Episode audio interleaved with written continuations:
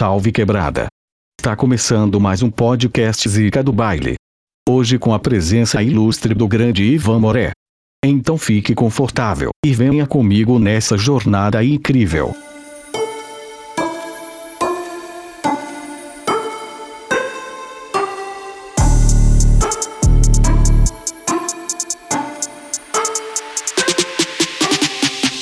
Estamos de volta a todo vapor. Hoje, o Sexta Mil Grau com uma pessoa muito foda. Sou fã pra caralho, não vou ficar rasgando muita seda aqui. Ele que é repórter, jornalista, caipira, apresentador, escritor, cantor, podcaster também. O cara é brabo mesmo. Hoje eu estou com a presença dele, o corintiano Ivan Moré. Salve, meu democrata! introdução bonita, né? Bonita, eu só tiraria o cantor, eu faço tudo menos cantar. Você não é cantor? Não, mas vou fazer aula de canto. Já, já comecei. Tudo bem, cara? Tudo certo, e você, mano? Prazer enorme estar participando Pô, desse o podcast. prazer é meu, contigo. velho. Impressionante. Eu nunca, nem nos meus maiores sonhos, falei, porra, um dia eu vou entrevistar o Ivan Moré. trocar uma ideia com o Ivan Moré aqui, assistindo você lá no, no Globo Esporte fazendo Fala Casão. É demais, né? Porra, era muito bom. é legal, o quadro é bacana. Não, e ah, eu sempre passava na mesma rua onde os caras pegavam as pessoas pra gravar, né? E diversas vezes eu já fiz perguntas lá e nunca apareci. Sério? Sério. Já fiz várias, várias perguntas pro casão e nunca aparecia. Porque eu passava cara. todo dia na hora do almoço ali, era mais, sei lá, umas duas da tarde, e o pessoal da Globo tava lá pegando a rapaziada e falando, ó, vem fazer uma pergunta pro casão aqui. Sim. E eu sempre tava passando com a camisa do E Corinthians. os caras te pegavam, claro. Geralmente os caras, mas nunca me colocaram, velho. Acho que é porque eu não, não- sei lá, eu ficava meio tímido, falava meio bonitinho. Sei. E só aparecia os, os meio Os malucos. Os malucos É, lá, que né? tem uma fala um pouco mais expansiva, se sente confortável com a TV. E logo você, cara. Porra, mano. Não, sinistro, mas eu até queria perguntar isso pra você. Você já já deu uma bugada assim, você tá lá fazendo a pergunta pro casal, igual aquele que ele falou do do Corinthians e do Palmeiras, é, de 0 a 10. Você sabe que deu aquela- uma bugada, uma tela azul que você fala: "Putz, o que que eu vou fazer agora pra contornar essa situação?" Cara, você me fez uma pergunta tão interessante pra gente abrir esse bate-papo, porque trabalhar com Casa Grande é basicamente conviver com aqueles personagens do Homens de Preto. Os caras cravam no filme que o Stallone, o Michael Jackson, um monte de gente, eles não são pessoas normais, são, são alienígenas, né? Eu acho que o Casão é um ET também, porque, cara, o Casão é muito doido. Ele é muito O doidão. humor dele varia diariamente. E não é tão fácil lidar com Casa, assim como as pessoas pensam. Só que eu tenho uma relação de amizade, de proximidade mesmo, de identificação com ele. Não só pelo fato dele ter sido jogador do Corinthians, é que rola uma admiração e é um, foi um privilégio muito grande trabalhar com o Casa e dividir. Né? E o Casa é um cara que teve um problema com dependência química e ele nunca esconde isso, né? É, então ele é um cara super especial. Agora, ele tem altos e baixos em relação ao humor. Então a gente já, vê- já teve várias tretas. Cara, o meu WhatsApp, que tá arquivado aqui, com as conversas que nós tivemos a vida inteira. Se você. Depois eu vou te mostrar. Eu faço questão de te mostrar Puta, como a amar. gente, como a gente briga, a treta que dava. Ele, porque assim, toda terça-feira, quando tinha alguma coisa que ele não gostava, ele falava pra mim, Ivan, eu não vou fazer mais. Terça que vem eu não venho. Eu falei, legal, casa, eu não venho não. Beleza, tudo bem, não precisa vir. Aí chegava na, na terça, ele tava lá, 11 da manhã, chegava, fala meu, beleza. Aí eu falei, o que você tá fazendo aqui? Você não falou que não ia fazer mais. Tô brincando. Eu ficava, ficava puto da vida, entendeu? Aí depois passava. Então eu fui entendendo que com o tempo tinha que dando. Não dá muita corda pro caso, Sim. porque ele esquece. Mas é, uma- é um cara de presença, assim. Eu, eu lembro que eu fui pra, pra assistir os amistosos da seleção em 2015, na França. E aí a gente tava perto do hotel da seleção, a gente entrou no restaurantezinho, eu e o Bolívia. Entramos no restaurantezinho e o casão tava comendo. Ó, O Bolívia me cutucou assim. Olha o casão ali, mano. Bolívia também, puta fã do Casagrande. Falei, porra, Casa Grande, né, mano? Vou pedir pra tirar uma foto. O Bolívia olhou pra mim assim e falou, putz, mano, o cara tá almoçando, tá ligado? E é o casão, né, velho? Tipo, é um cara meio que você olha pra ele e fala, mano, será que eu falo com esse cara? Ele é, É. meio, ele é meio mal. mal Ele, não é, ele é meio temperamental. ele é, reserva- ele é um ele cara. é- é, ele é reservadão, ele é na dele, né? E aí eu só cheguei do lado dele, dei um tapinha nas costas dele, Casão, vai Corinthians, eu sou seu fã. E aí ele foi, tipo, super gente boa também, falou, ô, vai Corinthians e tal. É. Mas você Bem não do jeitão foto? dele. Não tirei, Jura? juro. Cara, é impressionante. É, Eu, normalmente, é, isso acontece. Eu já, eu já vi situações em que o Casa tava e o Caio. O Caio é completamente o oposto, porque o Caio é a simpatia em pessoa. Você pode interrompê-lo, meu, a qualquer momento Que que, ele vai estar ser sorrindo. super educado. Ele é um ursinho de pelúcia mesmo. Ele é. Agora, o Casa, ele é. Ele é maluco, porque às vezes.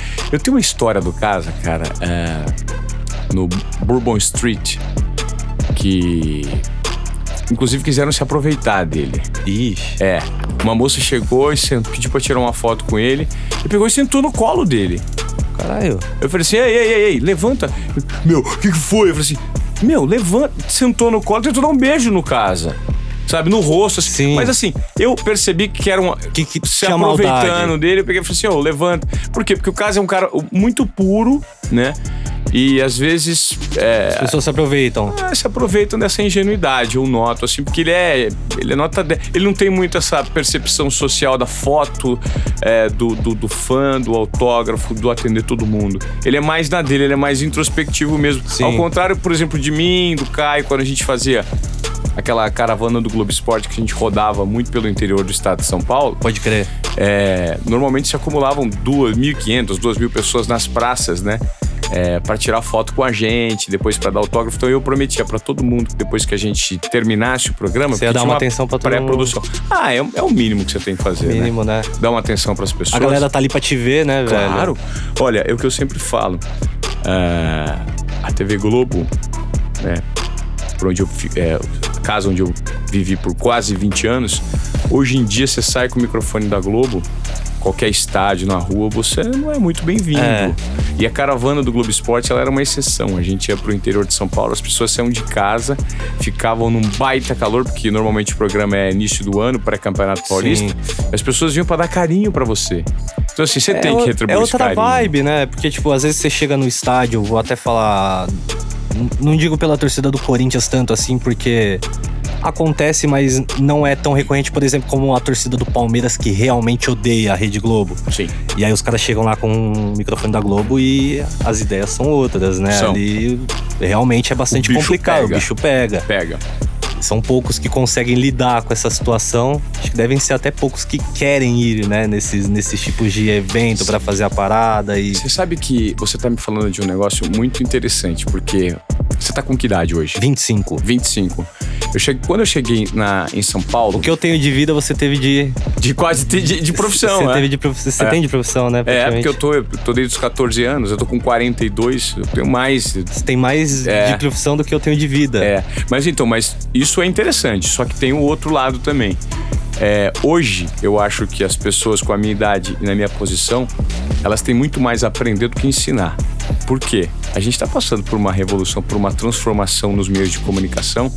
E um cara como você, o que você produz, você faz de uma maneira tão criativa, tão diferente, que eu tenho que beber da sua fonte da sua água para saber o que, que você está fazendo, de que forma que vocês estão pensando, porque você consegue uma conexão com as novas gerações que eu vejo que hoje quem está parado, estagnado, se não der dois passos atrás para rever os conceitos de como essa garotada hoje está se comunicando, Vai ficar vai pra trás. muito para trás, Vai cara. ficar pra trás. Porque eu tenho dois filhos, eu, eu tenho certeza absoluta que os meus filhos, num curto espaço de tempo, eles vão ser os meus chefes. Entendeu? Na comunicação. Muito mais, Eles- muito mais novos do que você. e vamos entender muito mais esse movimento que está acontecendo de transformação. A percepção é muito mais evidente do que eu, do que eu fazia. E aí você falava, né? Pô, meio de torcida do Corinthians, torcida do Palmeiras. tor- Quando eu cheguei em São Paulo, é, em 2004, eu, eu, eu, eu tava na Globo antes, mas eu trabalhava em afiliadas. Você trabalhava no, no interior, né? É, eu comecei no Paraná, na Globo Paraná, no final de 99, depois fiquei 11 meses, depois vim pro interior, Jundiaí Sorocaba. Trabalhava com esporte lá também, fazia né, é, reportagens de esporte, mas fazia tudo. Quando eu vim para São Paulo, é, eu lembro que o quadro de reportagens na época, que só tem a galera da antiga, Mauro Naves, Pedro Bassan, César Augusto, Mauro que também saiu recentemente, né? saiu recentemente de uma forma lamentável Meio conturbada. meio conturbada. E aí o que aconteceu? Na época eu era escalado para fazer jogos na torcida do adversário. Então, por exemplo, tem um clássico no Morumbi, por exemplo, Você ia, Corinthians no- e Co- de visitante. Corinthians e não, eu ia fazer Corinthians e São Paulo. As equipes de reportagem é, eram escaladas assim: um repórter faz o jogo, conta a história do jogo, o outro acompanha a torcida do Corinthians e o outro a torcida do São Paulo. Porque na época não tinha aquela história de torcida, Torcida única. única, ali era- Porque o nego não se matava. Tinha briga, mas não se matava tanto quanto recentemente. E o que acontecia? A gente rodava no meio das torcidas. Eu rodava no meio da torcida do Corinthians, do Palmeiras, do, do, do, do São Paulo. Cara, passava no meio da Manchester Independente. E sabe o que acontecia? Não tinha essa hostilidade Que tem hoje. tem hoje em dia. Mas assim, vez ou outro o time tava perdendo, meu, sai do meio da torcida. Você tomava uma cusparada na cara, entendeu? Tomava uns tapas na orelha. Quando começou a ficar perigoso, o pessoal da TV começou a escalar, deixar de escalar repórteres no meio das torcidas. Porque era muito complicado, né? Sim. Existia um, passou a existir um risco. Mas, cara, eu sofri no meio das torcidas já. Porra, eu sofro, às vezes, com a torcida do Corinthians, Do Corinthians, né? exato. Porque, querendo ou não, é um. Putz, na torcida tem de tudo. E geralmente eu vou junto com as organizadas. E as organizadas são um reflexo da sociedade. Tem médico, tem professor, tem assaltante, tem bandido, tem estuprador, tem de tudo na torcida. E querendo ou não, às vezes você acaba filmando alguém que não quer aparecer, alguém que tá foragido, alguém que tá fazendo alguma coisa errada, alguém que tá, sei lá, usando droga, e o cara às vezes acha que você tá gravando e já vai pro debate, né? Então, querendo ou não, acabei sofrendo um pouco disso que vocês sofreram, óbvio que não no mesmo nível, né? Ali o pessoal meio que já conhecia e foi muito mais fácil contornar. É, mas você pega uma barra situação. pesada, né, cara? Você pega Sim. uma barra pesadíssima. Porque Sim. ali que você falou tudo. Tem maluco, tem foragido, Tem estuprador. de tudo, tem de tudo, velho. É um reflexo da sociedade, né? O que tem na sociedade tem na torcida organizada. É, é muito bizarro. Mas é muito legal que hoje, porra. É, quatro anos depois que eu comecei a fazer essa parada, hoje a aceitação da torcida é sensacional. Eu tenho contato com os presidentes de todas as organizadas, a gente planeja coisas juntos, já fizemos coisas juntos para em prol da torcida, né? Que é o, é o principal foco ali, né? A gente sempre tá ali pra exaltar a torcida do Corinthians, né? Sabe o que, que eu acho que seria super interessante? É um negócio que eu sonho, assim, porque eu, eu, eu acho que vai, a gente tá um pouco distante desse sonho. Mas eu, de fato, cara, acredito que é, quem tem o poder da comunicação, né? Assim, é, quem é a pessoa pública e usa a comunicação é, para veicular não só notícia, eu acho que a gente tem, o papel de transformar. De que forma? Esses dias eu fui num, ver um jogo do Palmeiras. Foi a primeira vez que eu fui num estádio de futebol depois que eu me desvinculei da TV. Foi o Palmeiras Inter, né? Foi o primeiro jo- jogo de, de da, Da Copa do primeiro Brasil. jogo da Copa do Brasil. E eu fui e falei, cara, eu vou chegar sozinho no estádio. A torcida do Palmeiras sempre me odiou. Sempre não. Foi aquele processo de desgaste que o tempo veio trazendo. Sim. E aí, eu falei, cara, será que eu vou pra essa torcida? Eu vou chegar sozinho? Sem contar, desculpa te interromper, que tem o agravante que você declarou o seu time do coração ao vivo na TV e viralizou muito, tá É. ligado? A gente vai tocar nesse assunto daqui a pouco. Então, é, pô, e aí eu, exatamente isso. Eu falei, meu, será que eu vou, eu vou ser bem recebido? Será que é um risco? Aí eu tive uma ideia, falei, no caminho eu postei três stories falando que eu estava indo pro jogo.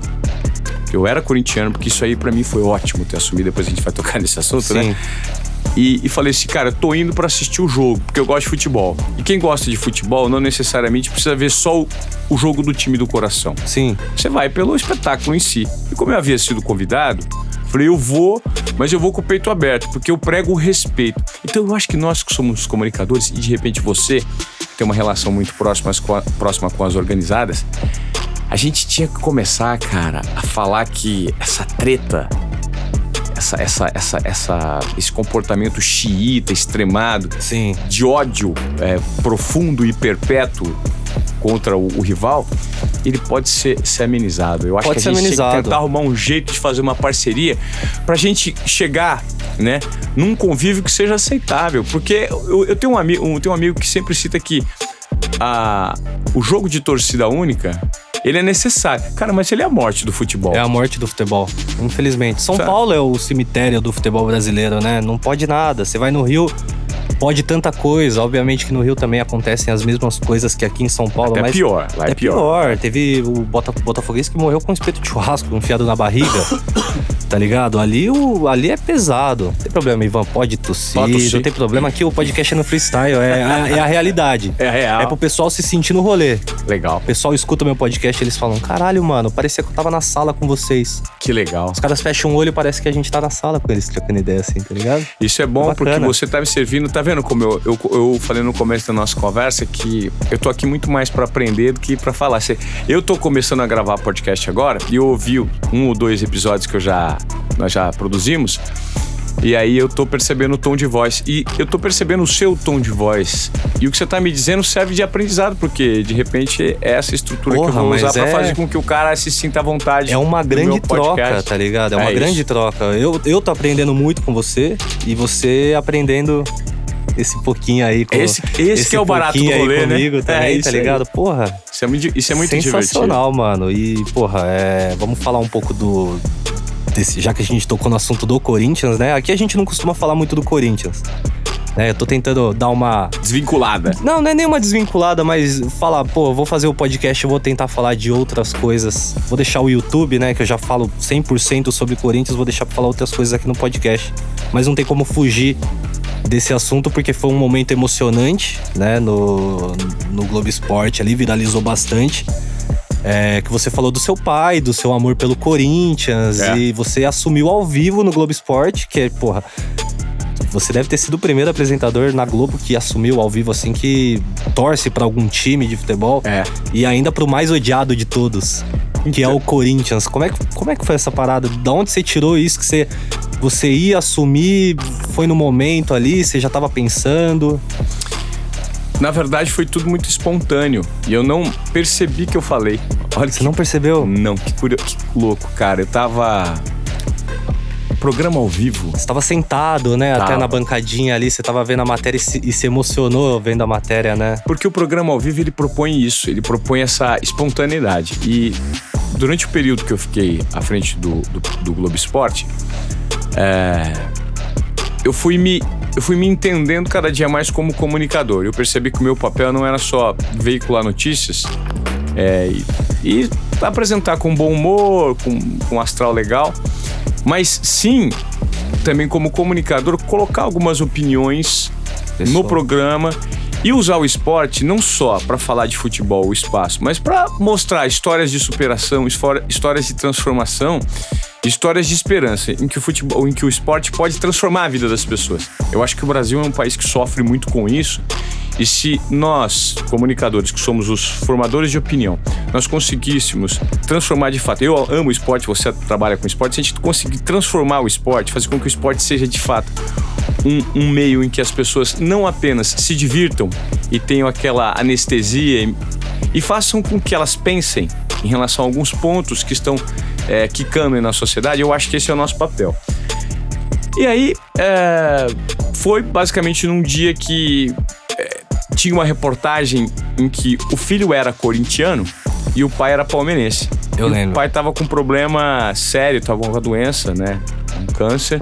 E tava ali meio que, finalmente, o filho abriu mão de. Tô contando a história pra quem não, não, não, tá- não sabe. E o filho abriu mão de torcer pelo Corinthians por amor ao pai. E aceitou vestir uma camisa do Palmeiras, assistir aos jogos juntos com, junto com o pai e torcer. Quanto a favor do time do pai, na verdade, ele não tá torcendo pro pai. Ele tá torcendo- é, Ele pro, pro, pro, pro pro, pro Palmeiras, ele tá torcendo pro pai dele, lógico. Então, assim, pra você ver como que o amor, ele tá vinculado, existe muito mais coisa por trás do assunto futebol. Tá maluco, até tô, tô É arrepiado maravilhoso, aqui, cara. velho. E aí o cara me conta isso na reportagem que o Renato Peters fez brilhantemente. E eu inventei uma modalidade no Globo Esporte que é assim, ó, toca a vinheta do programa. Se você tem um negócio muito bombástico, tem vários formatos pra você fazer. Você pode dar uma escaladinha, uma abertura no jornal, só fazer uma abrezinho de 30 segundos chamando, ou já cola uma matéria direto e é só assim, vamos entrar com essa matéria. Eu não assisti a matéria inteira, eu falei, meu, tá foda essa matéria, eu vou deixar pra ver no ar.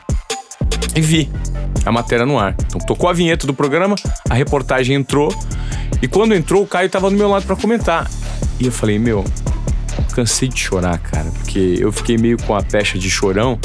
Porque eu passei a revelar os meus sentimentos. Eu fui estar na terapeuta. Porque tinha muita coisa que me emocionava quando eu tava no ar. E eu ficava tentando o desconforto era muito maior pra controlar o choro do que Pra chorar, aquele momento. pra chorar é, de É, verdade. cara, eu não posso. Não. Teve matéria que eu não prestava atenção pra não chorar. E aí minha terapeuta falou assim, cara, chora. Se é verdadeiro, seja você. Porque quando você é você, você transmite verdade. E quando você transmite verdade, provavelmente você tá falando com o coração. E a linguagem do coração, ela não tem obstáculo. Ela penetra muito mais. Né? Verdade. E aí eu fui entendendo. E nesse dia eu não queria chorar porque eu já tava muito chorão. Só que eu vi a reportagem no ar e falei, meu, essa matéria tá pesada. Essa matéria tá pesada. E o Caio em silêncio, eu em silêncio. Tanto que não tava programado pra eu falar disso. Eu falei, ô Caio, bonita essa história, né? Boa tarde, bonita essa história. Ele falou assim, é, bonita essa história. Porque eu ia... Ele falou, é, a gente que tem pai, né? Você, eu tenho... Ah, ele falou assim, ah, ele esqueceu. Ele pegou e tocou no meu joelho. Ele falou, você... per- A gente que é pai. Aí ele, ele puxou, né? Ele E falou. tem pai, né? Ai, você que perdeu o seu recentemente. A hora que ele deu um toquinho no meu joelho, cara, ali parece que eu baixou alguma coisa em mim assim. Eu falei assim, meu, meu pai tá aqui, cara. Sabe assim, tipo, meu, meu pai, meu, meu pai tá aqui, cara. E aí eu falei, pô, cara. E aí eu comecei até meio tremer, eu tô com a fichinha tremendo assim. E depois eu vi no vídeo isso, né? Que Depois eu assisti, tava tremendo, e aí ele pegou assim. É, E aí ele falou mais algumas coisas, e eu peguei e falei aquilo que eu falei, que eu não lembro direito o que, que era. Que eu falei, ah, eu perdi meu pai recentemente e meu, eu sou corintiano por causa dele. E é verdade. Então, quando você passa uma mensagem dessa, a repercussão, que eu não sabia que eu tinha passado, que foi um negócio meio espontâneo, né? O Caio falou, a gente, aí eu chamei a próxima matéria, ele falou assim: Meu, você falou que você era corintiano. Eu falei, eu falei? Ele falou assim: Você falou, meu, mas eu acho que foi ilegal. Daquele jeitão Eu acho dele. que foi legal, meu. Eu tô recebendo mensagem aqui agora. Acredita? Tá todo mundo te dando os parabéns. Todo mundo, velho. Todo mundo. Aí eu falei, cara. E aí eu me assustei. Quando acabou, acabou o programa, subi pra redação, o chefe de redação falou assim: Ivan, é verdade que você assumiu o seu time? Mas como assim? Eu falei assim, cara, desculpa, irmão. Eu, eu, eu, eu, eu assumi, mas eu tava Aí ele meio chegou emo- meio, meio, meio. meio- tipo, Não, mas assim, meio é, mas não bravo. Assim, É, tipo, assim, preocupado. Mas, mas é que eu recebi aqui. bem, eu, eu tô meio chocado porque, na verdade, eu recebi uma mensagem da direção e ninguém tá reclamando. Ah, Porque acharam que foi muito verdadeiro. Mas, porra, o, jei- o jeito que você falou deu pra ver que era verdadeiro. Tanto que, porra, eu não assisto televisão. E raramente eu assistia o Globo Esporte. Assistia mais pelo, pelo site, depois a Sim. reprise e tudo mais. Mas ali na hora que, tipo, o programa deve ter acabado o quê? 1h20? É. por aí. Duas da tarde já tava pipocando no WhatsApp. Eu recebi em todos os grupos, todos os grupos, todos os grupos e todo mundo disparando a parada, todo mundo disparando, meus amigos mandando. Eu falei, pô, vou ter que postar isso, né, velho? Não tem nem como não postar. Eu fui uma das pessoas que ajudei a viralizar depois, no final Sei. das contas, postei lá no, no Corinthians Mil Grau. E, porra, a torcida do Corinthians, se cara. existia alguém que tinha resistência com você, hoje não existe mais. Que legal. Acho que você tem aprovação 100% da torcida do Corinthians, assim, porque o pessoal viu que falou, pô, o cara é um profissional, ele trabalha na Rede Globo. Ele tá lá fazendo o trampo dele, mas, porra, ele é um corintiano e ele assumiu de uma forma tão sincera e, e bonita ali que a torcida se identificou, falou, puta, esse é dos nossos, tá ligado? É isso. E sabe o que, que eu acho? É, Hoje, poxa, é uma, uma hipocrisia enorme você não poder falar o seu time. Mas eu também entendo alguns critérios utilizados para você não falar o seu time por conta dessa selvageria que existe e desse nível Sim. de ignorância, dessa radicalização que existe em alguns segmentos das torcidas. Mas, cara, se você trabalha com esporte, você foi levado pela paixão pelo futebol, provavelmente. Sim. E se você foi levado pela paixão pelo futebol, você tem um time do coração. E se você tem um time do coração, qual o problema de você falar? Porque você é um profissional da comunicação, hoje está se transformando cada vez mais. Você está vinculado a uma torcida, mas você começou a entender o tamanho que você tem enquanto comunicador e a responsabilidade social que você passa a ter enquanto você veicula uma notícia. Sim. Eu sei de, de algumas histórias, né, na, na, Tem na algumas boas. é, mas é interessante. mas sabe por quê? É uma construção, É uma velho, é uma construção. Eu já exato. fiz um monte de cagada, uma porrada de cagada enquanto comunicador, e a gente vai aprendendo com os próprios erros. Sim. Né? Então, é muito legal quando você consegue abrir o seu time e recebe essa aceitação das pessoas. Corintiano, São Paulino, palmeirense. Pô, eu recebi um monte de mensagem, não só dos corintianos. Nego, pô, mano, você é gambá? você é galinha, você é isso, você é aquilo. Mas você é da hora. Só que você é da hora, velho, porque você gosta do teu pai, porque você foi levado pelo teu pai. E aí, é amor, cara. É o mais genuíno que tem, amor entre pai e filho. E como é que você vai negar esse tipo de coisa e vai confundir isso com clubismo, com é, ignorância? É o mesmo amor que o palmeirense teve com o pai dele ali, de ir pro estádio. Exatamente. Só muda o time, mas a, a, a, a essência é a mesma, tá ligado? Claro, é isso. Sinistro, porra, e falando a verdade mesmo, você deve, você deve ter ajudado muito, assim, na cabeça de muitos, muitos caras que, que falam, pô, não vou, não vou assumir meu time e tudo mais. Acho que você deve ter mudado um pouco a cabeça de algumas pessoas de falar, porra, talvez não seja tão ruim assim falar meu time. Né? Talvez não seja, talvez não seja o fim do mundo. Claro. O Chico Lang falar que é corintiano, o Milton Neves falar que é santista, atleticano. O Juca Kifuri falar que é corintiano. É o Juca Kifuri falar que é corintiano e é o maior anti-corintiano que existe na, É, na história. Bate pra caramba. Eu sou amigo do, do filho dele também, Coringão Louco, tá sempre ali na arquibancada. E, pô, eu falo, pô, seu pai é o maior corintiano, anti-corintiano do mundo, tá ligado? Porque é um, um corintiano que fala mal do Corinthians É. às vezes, né? E o engraçado é que só a velha guarda conseguia assumir os times, né? Porque é um comportamento vinculado ao pessoal do passado. Avalone, né? É, por quê? Porque existia uma aceitação. Hoje deixou de ter. Aí, em certos veículos, veio uma proibição pra você não divulgar o seu time. Só que no meu caso, não é que eu burlei a proibição. Escapuliu. Me Escapuliu. Mas escapuliu de uma maneira Que foi aceitável. que foi muito aceitável. Foi legal. Porra, foi maneiro demais, velho. E agora que a gente começou a falar um pouco da Rede Globo, pra quem não está situado no que está acontecendo, você recentemente saiu da Rede Globo, né? Sim, eu pedi, é, eu pedi uma rescisão de contrato, né? Eu fui muito feliz por quase 20 anos lá. 20 anos de casa, É. caralho. E aí a, a, a TV, a direção, entendeu que era o momento de fazer uma transição no programa. E aí eu aceitei, né? Normal. Apresentei o programa por mais um mês. E não deixaram fazer uma despedida que eu queria com o meu público. Não deixaram? Não deixaram. Porra, É, fiquei meio chateado, mas faz parte do jogo. acontece. É, vamos deixar no passado algumas coisas, porque quando você leva algum tipo de decepção não é legal. Mas o importante foi o- o- a história que eu construí. E aí eu saí da TV porque queriam fazer uma transição no programa. E essa transição aconteceu. É, só que aí eu, eu, perce- eu percebi que eu poderia trabalhar de repente fora. Tem muita coisa acontecendo fora desse mercado de TV aberta, né? Sim. Então, na verdade, eu tô tentando fazer até uma reciclagem na maneira de me comunicar, é, tentando me conectar com essa geração mais nova, aprendendo um pouco sobre o que tá rolando em podcast, em rede social, essa comunicação que a gente chama de 360. Sim. Então, também recebi uma proposta de uma outra emissora para trabalhar, eu achei que não era o momento, mas nada impede que eu volte para TV, aberta ou fechada daqui a um tempo.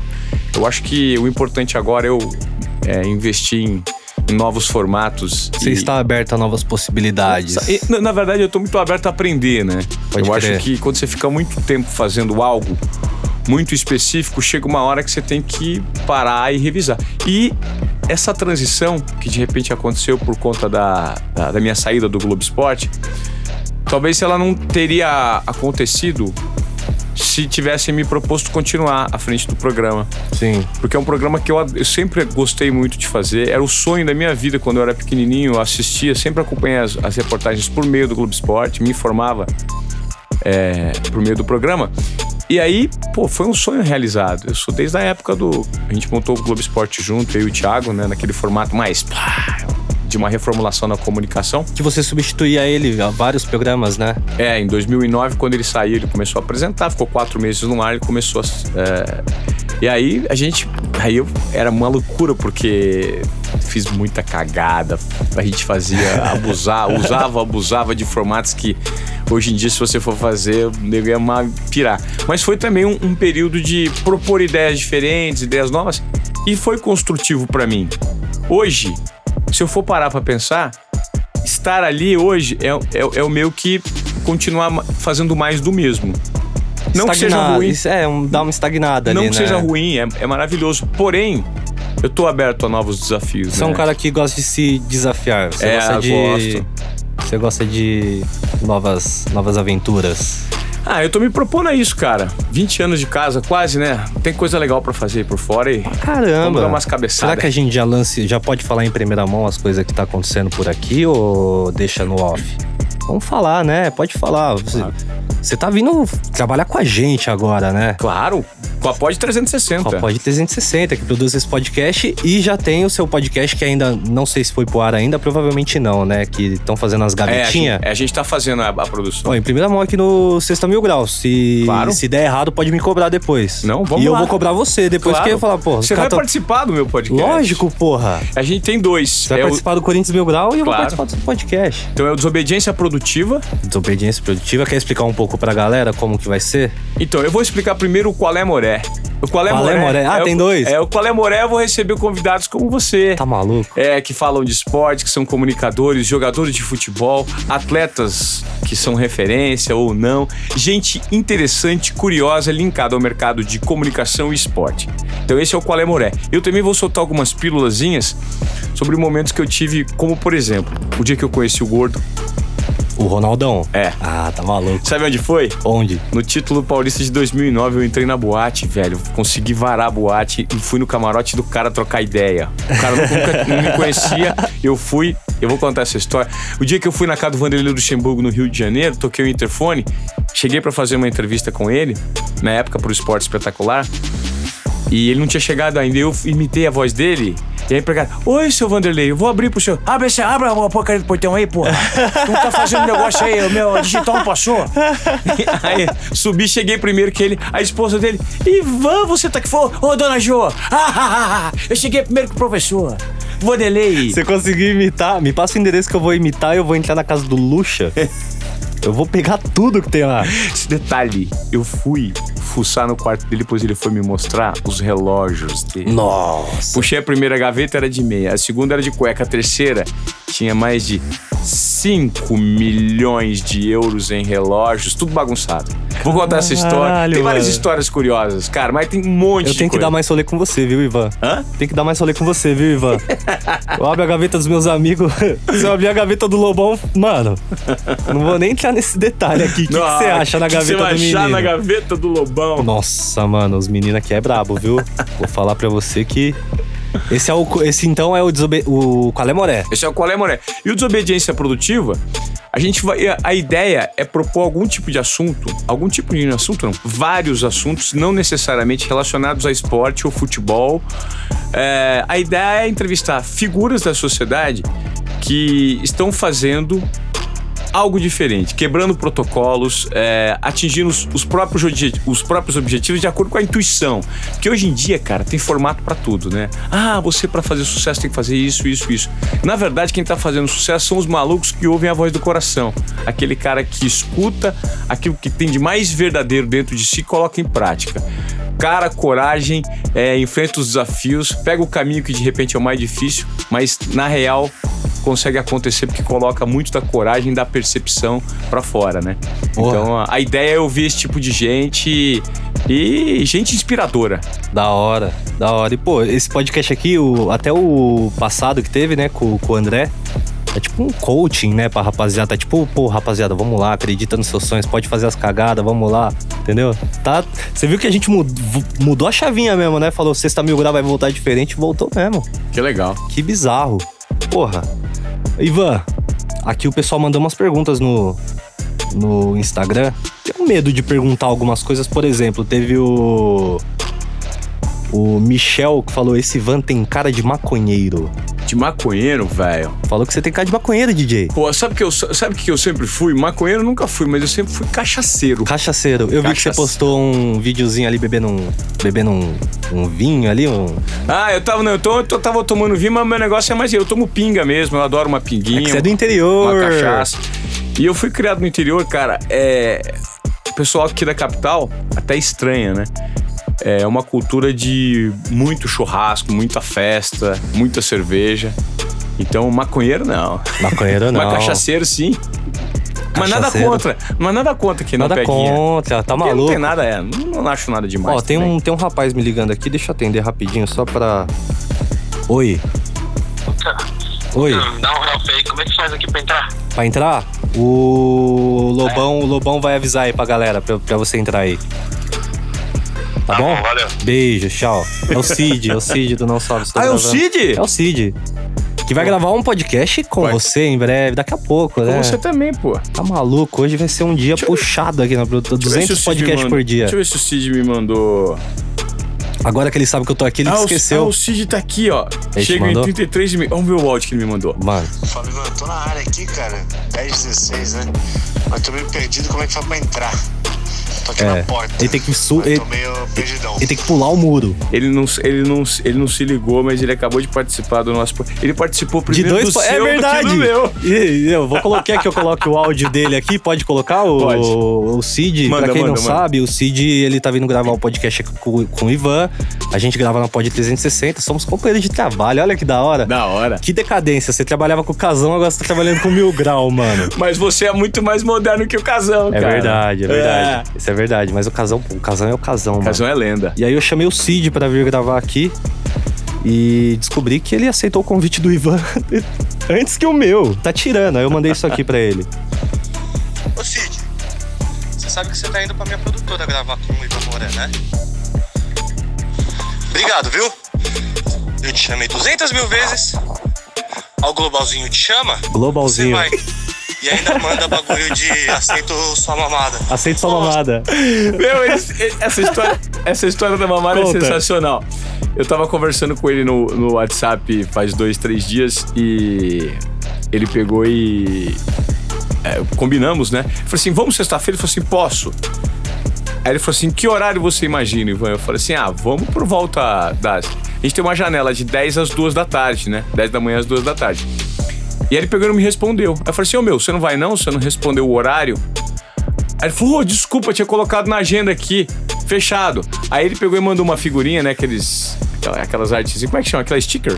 Stickers e figurinha. Figurinhas, é. Ele mandou uma figurinha. Que era aceito. É, ele falou assim, ace- é, não, assim, é, não, é negócio, Merca- negócio feito. negócio negócio negócio feito. fechado, aceito aí embaixo, aceito a sua mamada. Ele mandou sem perceber. Depois Mas ele. foi legal pra caramba, eu até salvei pra mandar pra alguns caras. Aceito sua mamada. Depois eu vou te mandar umas figurinhas boas aí, viu? Tá bom. Tem umas figurinhas bacanas. O... Teve um rapaz aqui, o Robefe Underline 1910, que falou: E aí, meu grau, leva o Ivan Moré de norte no próximo jogo. Nossa, de norte, velho. Norte é tenso, hein? Acho que você não. Acho que a gente vai ter que te- disfarçar um pouquinho pra você chegar de norte ali. Ah, mas podemos ir, irmão. É uma Vamos? experiência, por que não? Porra, então já tá fechado, ó. Né? Ivan Moré no jogo do Corinthians com o menino Mil Grau. Mas Né? deixa eu só Pode- marcar quando pode levar os pivetes. É, é, é, Corinthians semana e é Flamengo agora. agora. Eu vou estar viajando esse Não, de mas semana. a gente Mas já- vamos marcar um? Lógico, pô. A gente marca e eu quero levar, inclusive, com a sua presença, os meus filhos no estádio pela primeira vez. Lógico. A Mel e o Lui. Quantos anos eles têm? A Mel tem seis, o Lui vai fazer quatro. E eles nunca foram no estádio de futebol. cara. Nenhum ainda. Não, Tem vai que ser o do Corinthians, o Tem que ser o primeiro. do Corinthians. Pô, vai ser um prazer e levar vocês ali, mim, pô. é.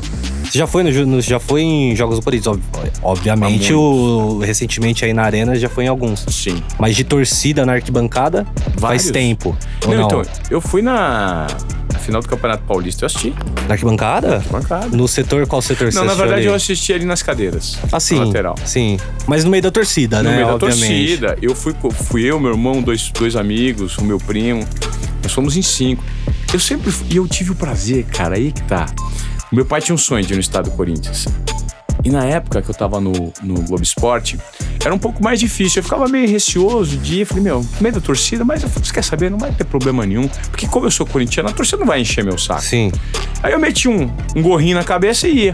E eu consegui levar meu pai e os dois irmãos dele antes dele morrer. Pode crer. Ele foi, a gente tirou umas fotos lá. O Corinthians ganhou um jogo. é, no dia aí foi muito emocionante, não só pra mim, pro meu pai, pro meu irmão. Então, agora a ideia, a ideia é levar os meus filhos, né? Esse vínculo com o estádio não pode morrer, né? Ah, é o. É um vínculo que, pô, nasce de criança. Eu, por exemplo, não tive um pai pra me levar no estádio. Obviamente, meu pai está. Meu pai tá vivo tal, mas ele não gosta de futebol, né? Ele, tipo, não gosta. Hoje, ele às vezes acompanha, ele às vezes assiste o jogo do Corinthians porque ele sabe que eu tô no estádio. Então ele assiste pra saber se o Corinthians ganhou, se teve alguma briga, se, se eu tô envolvido. Então ele assiste mesmo Preocupação. é, até, né? Preocupação assim pra saber e até pra torcer pro Corinthians ganhar e eu ficar feliz. Sim. Então, tipo, não tive um pai para me levar no estádio. A minha mãe, ela também nu- nunca gostou de futebol, ela é corintiana, mas nunca gostou de futebol e ela fez uma loucura que em 2005 eu ficava falando: "Mãe, me leva no estádio, me leva no estádio". Eu tinha ido algumas vezes com com um tio corintiano pro Anacleto Campanella, já tinha ido pro Pacaembu, mas não tinha ido em nenhum clássico, um jogo grande, assim, eu- e eu queria ver o Tevez em 2005. Eu falei, mãe, me leva, me leva no jogo, me leva no jogo. E na época minha irmã namorava um. namorava um rapaz, o Beto, que ele é dono da panificadora Vila Belmiro, que é do lado da Vila Belmiro ali, tá ligado? Nossa. Puta, mano, meu, meu primeiro cunhado, um cara gente boa pra caralho, ajudou na construção do meu corintianismo, assim, tá ligado? Ele ia nos jogos, ele me dava camisa e tal. E, e aí ele comprou um ingresso de, visitante, de visitante na Vila Belmiro pra eu assistir com a minha mãe. Na Vila Belmiro, que é tipo o pior estádio de todos pra você ir. E passamos mó perrengue, traumatizei minha mãe pro resto da vida. Até hoje ela não gosta de ir pro estádio. É, porque lá é osso, velho. eu levei ela uma vez só depois, a gente nem assistiu o jogo todo. E no final das contas o jogo foi anulado. Foi aquele 4 a 2 lá que o Edilson Pereira de Carvalho tava pitando. o jogo foi anulado. Ah, Foi aquele campeonato brasileiro que o Corinthians, inclusive, foi Foi campeão. campeão, exato. E aí, porra, fui no. É, meio roubadinho, mas tudo, tudo bem. O Dualib. O Dualib vai. o Dualib tá pagando ainda essa. Ele tá pagando aí dessa fita. O Tinga também. Coitado do Tinga, tadinho. Porra, tadinho não. O Corinthians, foi- o Corinthians foi campeão, caralho. O Fábio Costa que é ídolo aí do Coringão, entendeu, mano?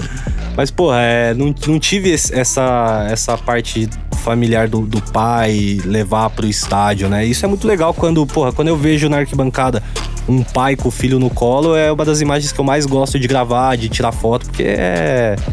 O futebol só, só resiste por causa disso, né, velho? É mais que futebol, né? É, mais, muito mais é que futebol. vai muito Parece clichê, né? Falar é muito mais futebol, mas é verdade, né, velho? A gente a gente que vive a parada sabe que realmente tem tem é muito além dos 90 minutos do jogo, é o convívio que você tem com a torcida.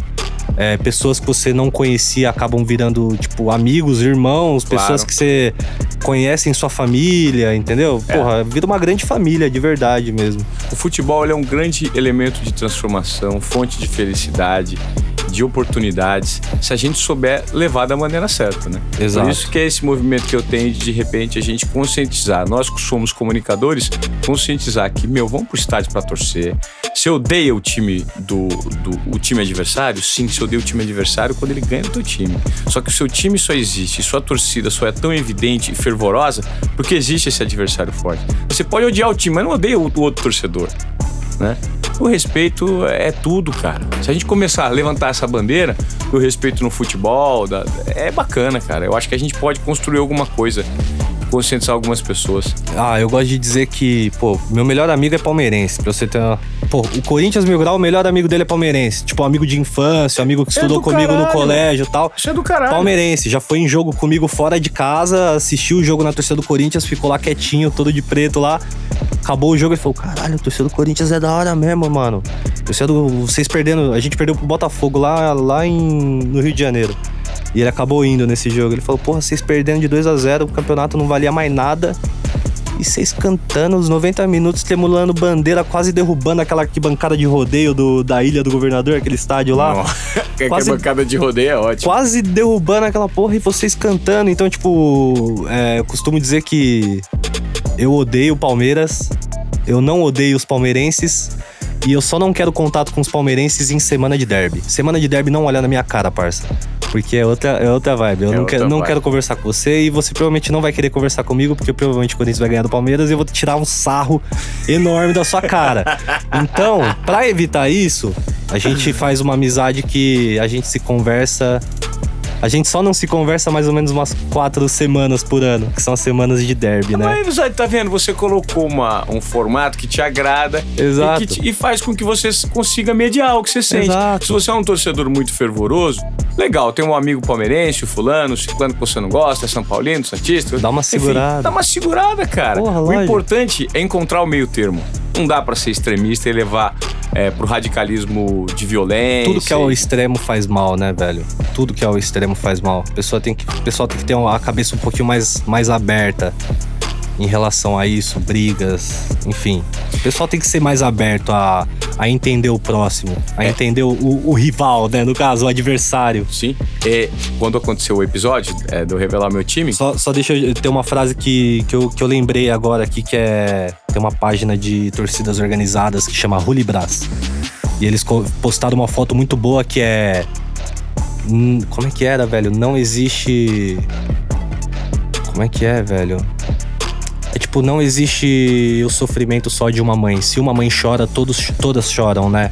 Se um filho morre várias numa briga de vão- torcida, Hum, forte. Tipo, não é só a mãe do, do a mãe do, do cara que você matou que vai chorar.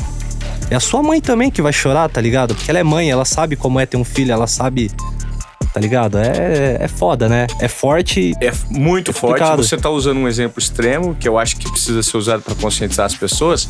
E quando aconteceu o episódio de eu revelar o meu time, que estava vinculado a uma reportagem que o filho deixou de ser corintiano temporariamente para torcer pro Palmeiras pelo amor ao pai, muita gente falou: pô, velho, recebi mensagem. Eu sou obrigado com um amigo meu, um dos melhores amigos, faz dois, três anos, seis meses. Eu vou fazer agora, a primeira coisa é pegar o telefone e ligar para ele e falar que é uma bobeira. Vou deixar isso de lado. Sim. Porque o futebol, ele é um motivo de convergência das pessoas. Um negócio bacana e não de divergência, Sim. entendeu? Quando você coloca o amor pelo seu time como motivo pra você tretar, pra você discutir, pra você criar uma inimizade, pra você agredir alguém ou até matar, porra, Perdeu razão. não, perdeu a razão, né? É o Perdeu razão, perdeu o senso é a de. banana comendo macaco. Perdeu o senso de. de né? Não. Virou um animal, Não, aí praticamente, você, né? ah, é, exatamente. Aí você, aí você perde a essência. Perdeu o senso de ser humano, né? É isso. Perdeu a.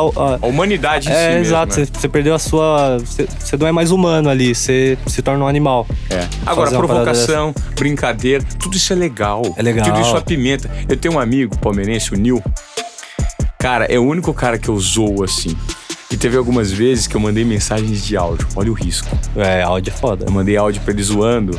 Porque a gente é muito próximo. Mas esse áudio poderia vazar.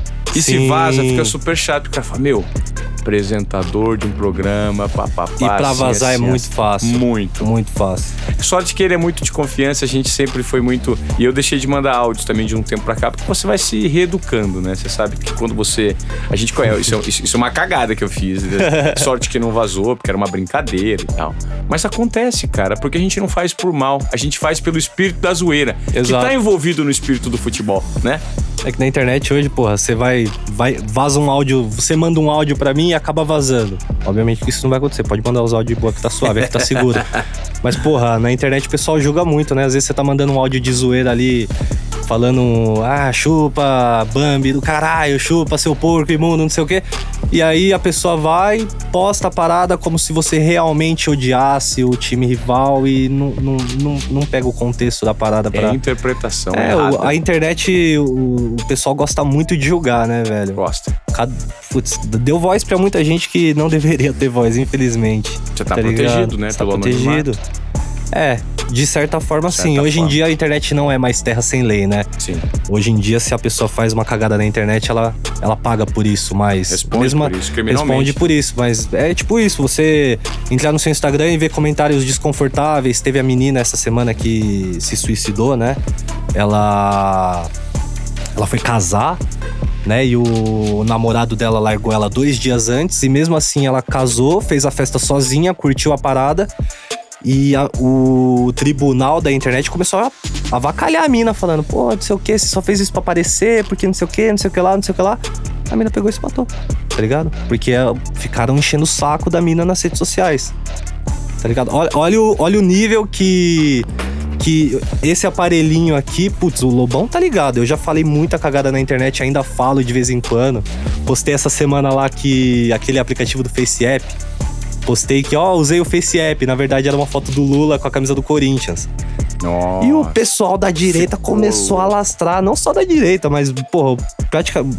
Ah, vai, vamos colocar aqui que 80% do meu público começou a achar engraçado, falou, pô, tá igualzinho, não sei o que, não sei o que lá. Mas 20% que começa a criticar e criar burburinho, burburinho Eles tomam uma proporção muito maior que os 80. muito maior do que os 80, velho. E eu tive que até apagar a foto porque eu tava realmente debatendo com as pessoas de, de zoeira. Claro. Eu respondendo de zoeira e eles respondendo sérios, tá ligado? Sim. Então, tipo, a internet, eu tô me, me precavendo muito pra não falar muita besteira, porque, infelizmente, hoje esse aparelhinho aqui, ele é, ele é muito mais poderoso do que as pessoas imaginam. É Black Mirror. Black Mirror total, velho. A, tec a, tecnologia, a tecnologia chegou pra facilitar a nossa vida. O problema não tá nela. Tá na gente que não sabe usá-la De parcimônia, de uma maneira. Principalmente crianças.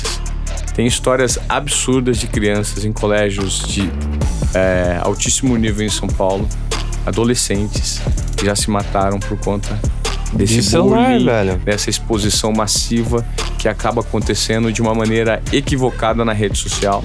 Então, assim, o conselho é que os pais sempre fiquem atentos né, ao, ao- ao risco que a internet é, principalmente para quem não sabe lidar com as ferramentas. O nível de exposição, você pode acabar com a vida de, um, de uma criança, de um pré-adolescente aí. Com, com pouca coisa, ele é. Uma bobeira, uma Exato. foto mal tirada, um comentário mal feito. É muito triste. Você até já, já- acho que a gente já comentou sobre isso, a forma como você lida com seus filhos, com internet, redes sociais e tudo mais, mas conta pra galera um pouco aí como que você tá lidando, você que tem um filho de uma filha de uma filha Seis. de uma filha de seis e um filho de quatro. Vai fazer quatro, é. Seis anos, o moleque já, já- seis anos a criança já tá mexendo Nossa, em tablet, o caralho eles- a quatro. Sim, não, sabem tudo, cara.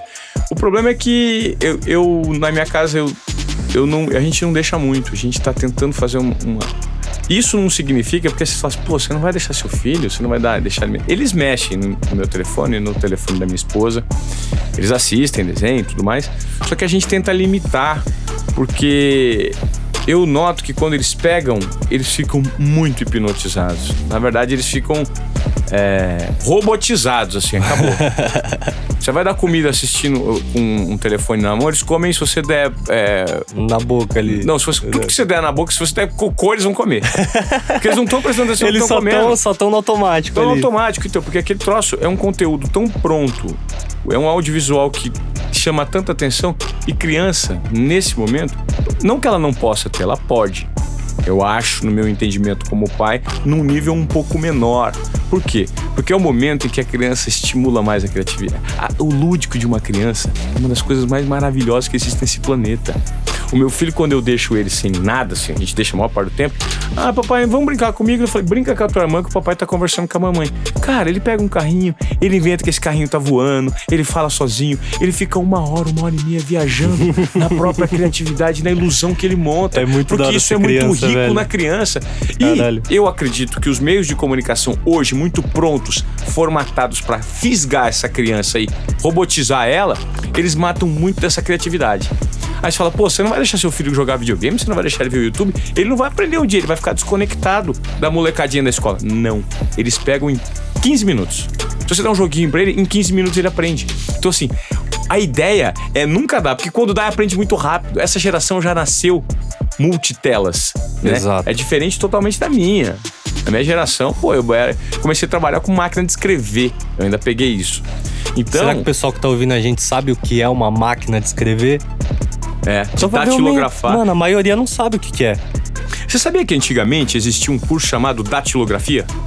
Que era pra aprender a escrever. Aprender a digitar na né? máquina. Então, assim, você, você digita com todos os dedos do- da mão, né? Sim. A, S, D, F, G, cedilha S, K, J, H. Era um negocinho. Então, esquema de datilografia, maluco. Hoje, quem que faz datilografia hoje? Ninguém já aprende digitando, né? Sim, já você, cada um tem o seu jeito de digitar, meu. A pessoa chega na frente do, do teclado ali já é automático. Total. Automático o jeito que a pessoa mexe no, no teclado e É tal. isso. Naquela época era novidade, era algo surgindo, né? Então, É. porra, que da hora. Acho que, pô, foi isso, velho.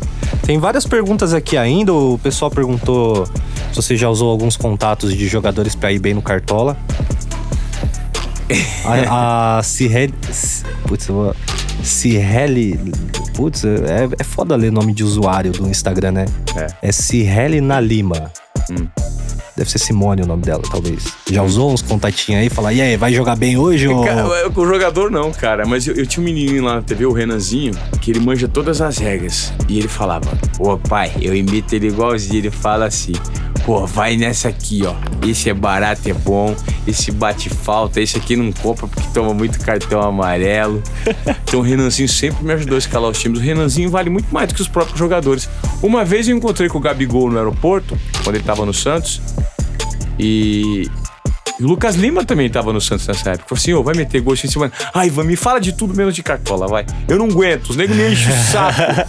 Todo quanto é lugar que eu vou, os caras vêm me falar de cartola, bro. Eu falei, beleza. Deixa dar, dar segurada, É. né? Pra cara não ficar chateado. Tem o Gustavo T. Dias que perguntou se o Caio Ribeiro realmente é um bananão. Meu, bananão. Foi uma das melhores é coisas que ele é, fez, é, velho. bananão é ofensivo, meu. Você é ridículo. Agora, o, a- o maior xingamento dele é ridículo.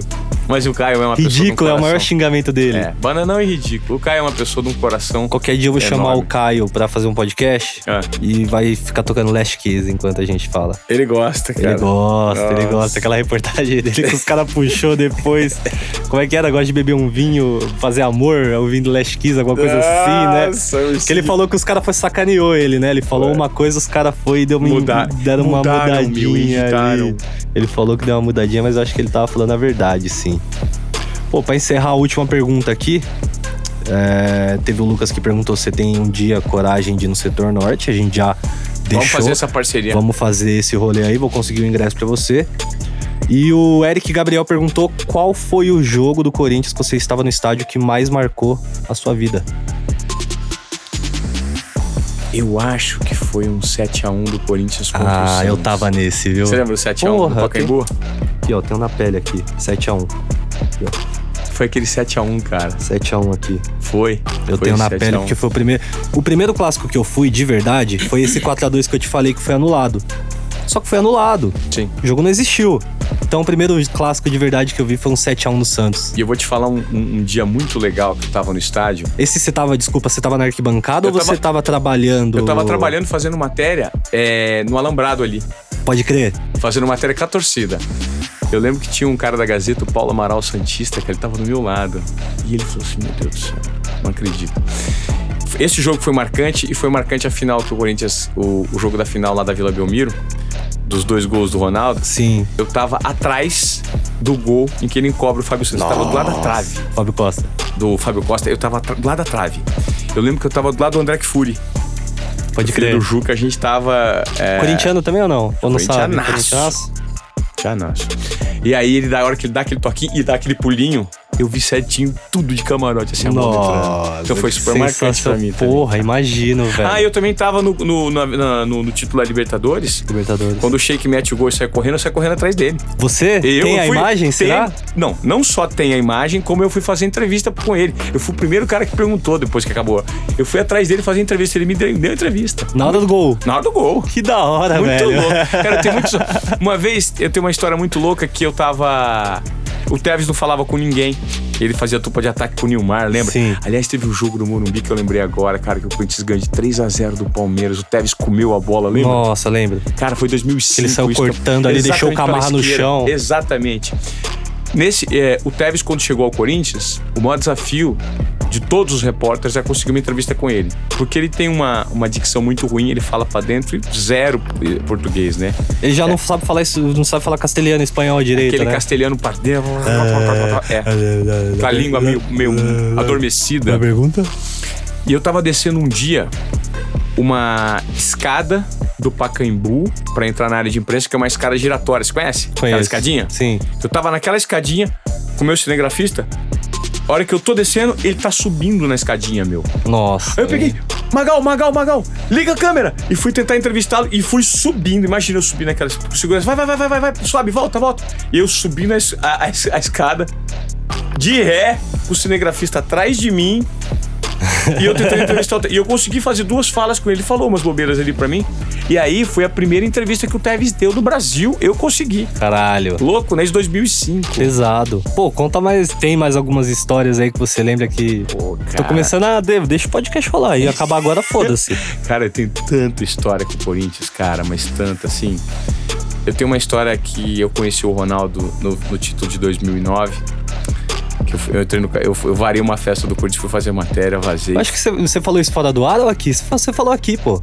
Você Falei. falou já do, do camarote, que você invadiu o camarote dele lá. Depois eu vou dar os detalhes disso numa outra história. Ah, é verdade, que isso, esse você vai falar no Qual é Moré. Qual é, Moré? Então, assim, eu tenho uma, uma. O Tite, por exemplo, era um cara que sempre depois das coletivas. Ele ficava batendo um papo com alguns jornalistas, discutindo tática, movimentação dos jogadores em campo, onde estava bom, onde não estava. E eu sempre gostei de conversar com o Tite é, pós-entrevista coletiva. Colava ali junto com dois ou três jogadores. É um cara muito carinhoso. Já fui na casa do Tite várias vezes também fazer reportagens. Eu tive passagens muito interessantes, cara. Na época daquele Corinthians maluco. Ah, eu dei uma, uma, puta, uma vez eu dei uma treta do caralho com o Leão na coletiva. 2007. Tretei com o Leão na coletiva. Foi, não, não foi 2007, foi 2006. 2005. Ah, 2005? 5, 6, Acho 5, que foi 2006. É, acho que é aquela transição. Seis. 2005, 2005 ele não chegou a ser técnico. Então foi 6. Foi na 2005 foi o Passarella, o Antônio Lopes e o Márcio Bittencourt. Então, então seis, porque o Leão chegou em seis, que Sim. ele tretou com o Carlos Alberto, tinha aquela treta Isso. Roger e Carlos Que Alberto. o Tevez foi embora e tal. Exato. Foi nessa época que eu, te- eu dei uma treta por conta do Nilmar. Lembra do Nilmar? Sim. Que tá em depressão, tá com Lenda. depressão, né? Jogava Lenda. pra caralho. Nossa, um jogador. Era uma flecha, né? Fazia uma baita dupla de ataque com o Tevez, né? Time Depois, campeão de depois do 2005. Ronaldo, o melhor camisa 9. É, acho que depois do Ronaldo e talvez do Jô tenha sido o melhor camisa 9. É, acho que ele é melhor que o Jô. O Nilmar na época Foi melhor muito fera, melhor o o. Nilmar, é- porque ele era muito Ele só, não, rápido. só não foi né? melhor que o, que o Ronaldo mesmo. O É. Ronaldo era absurdo, mas o Neymar era embaçado mesmo. É, ele era embaçado. E, pô, eu lembro que eu tretei com o Leão. É, Sabe por que ele com ele? Discussão de. Você fez uma pergunta e ele não gostou? o Alguma Leão coisa era assim? muito grosso nessa época. Sempre foi, né? assim, xarope, babaca, um cara de confronto, né? Confrontava os, os repórteres na entrevista coletiva. E aí eu fiz uma pergunta pra ele, não curtiu. Eu falei assim, mas eu não entendi, fiz. Ele falou assim, não, acabou. Era uma pergunta pra pessoa próxima. Eu falei assim, mas eu não entendi, você não responde. Ele falou assim, você não, eu não respondo porque você é fraco. Eu falei, fraco? Eu falei, tira o microfone dele. Ele tirou o meu microfone. Aí acabou a coletiva. Eu fui lá, falei assim, ô, que papo é esse? Como assim eu sou fraco? Você não pode falar isso. Ah, mas eu falei, pô, Leão, mas se você me desculpa, eu falei, ah, legal, você vem pedir desculpa, desculpa privada depois que você dá um esculacho público, né? Aí no meio de todo mundo. Aí fica de boa, né? Aí depois, aí depois fiz as pazes com o Leão, tretei com o Murici feio já. Ah, brigamos Muricy? feio. Depois fizemos as Quem pazes. não tretou com o Murici? E Só é- eu que nunca fiz pergunta pra ele. É, tretei com o Murici. E você vê, né? Recentemente trabalhando com o Murici no. Do meia no, No Insta- Globo no. Globo Esporte recentemente lá. Fui fazer um negócio esses dias do Caio. O, o Murici era eu, no tal do Caioba Soccer Camp, um, Sim. um, um evento legal que o Caio faz.